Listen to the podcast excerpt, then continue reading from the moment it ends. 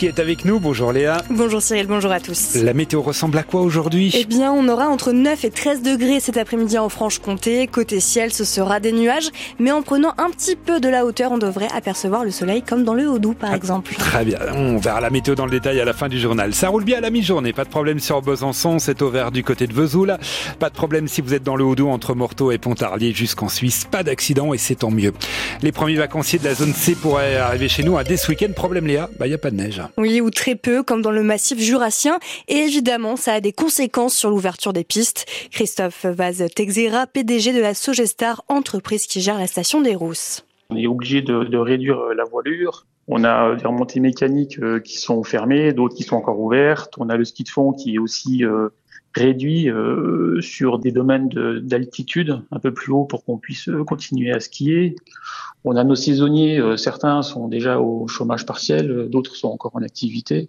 Donc c'est pour ça qu'on essaie de voir ce qu'il en sera pour les vacances et on espère que la neige tombe. Parce que si elle tombe pas, ça va être encore un peu plus compliqué pour nous. Mais le risque, c'est que les gens ne viennent pas. Pour l'instant, euh, les taux euh, d'occupation, ils sont bons. Alors, est-ce que demain ou après-demain ou dans une semaine, euh, il y a des gens qui se désisteront? Là, pour l'instant, je saurais pas vous dire. Mais pour l'instant, les taux, ils sont bons, ils sont comme, comme il était prévu.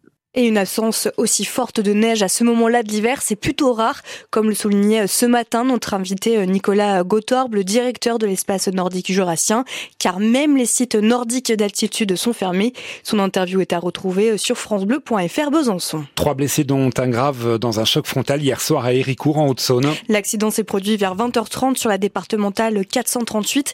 Deux personnes ont été désincarcérées par les pompiers. Grièvement touché, un homme d'une trentaine d'années a été transporté au CHU de Besançon.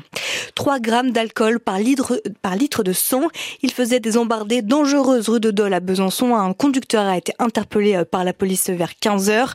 Ivre et sans permis, cet homme de 32 ans a été aussitôt placé en garde à vue en cellule de dégrisement.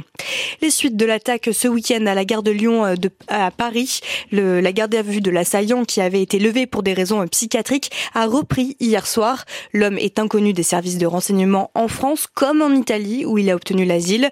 Pour le moment, rien n'indique une piste terroriste. Dans cette attaque au couteau et au marteau, trois personnes ont été blessées, dont une grièvement.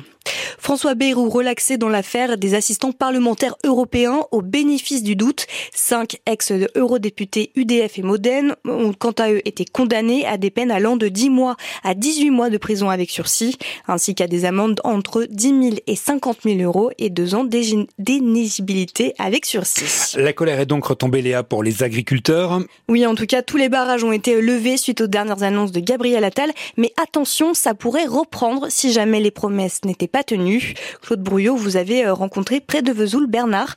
Lui n'était pas habitué aux manifestations paysannes depuis une quinzaine d'années, mais il avait finalement décidé de participer de nouveau au premier jour de la mobilisation.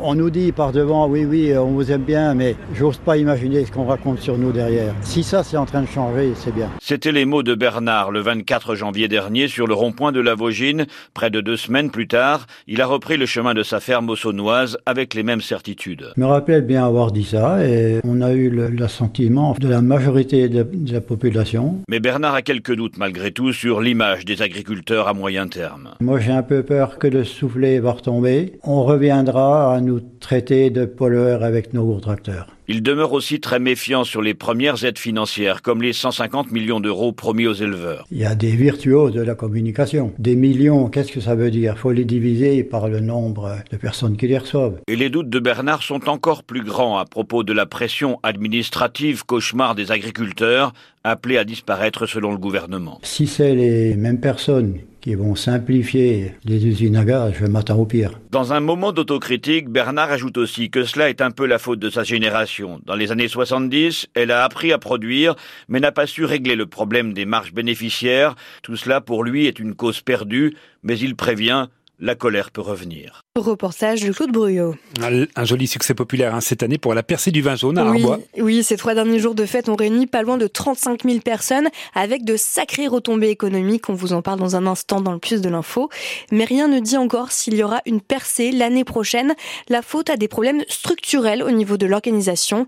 Une info à lire en détail sur francebleu.fr Besançon. C'est aujourd'hui que le, grand, le groupe Casino présente son plan de sauvegarde accéléré devant le tribunal de commerce de Paris. En attendant les 170 salariés bisontins de la plateforme EasyDis, la plateforme donc logistique de Casino sont toujours dans le flou le plus total. Le groupe serait à la recherche d'un repreneur sans succès pour l'instant. Et puis on passe au sport. En Ligue 1 de football, Lyon est sorti vainqueur de l'Olympico 1-0 à domicile face à Marseille. Un succès qui permet aux Lyonnais de sortir de la zone rouge. Ils sont désormais 15e au classement.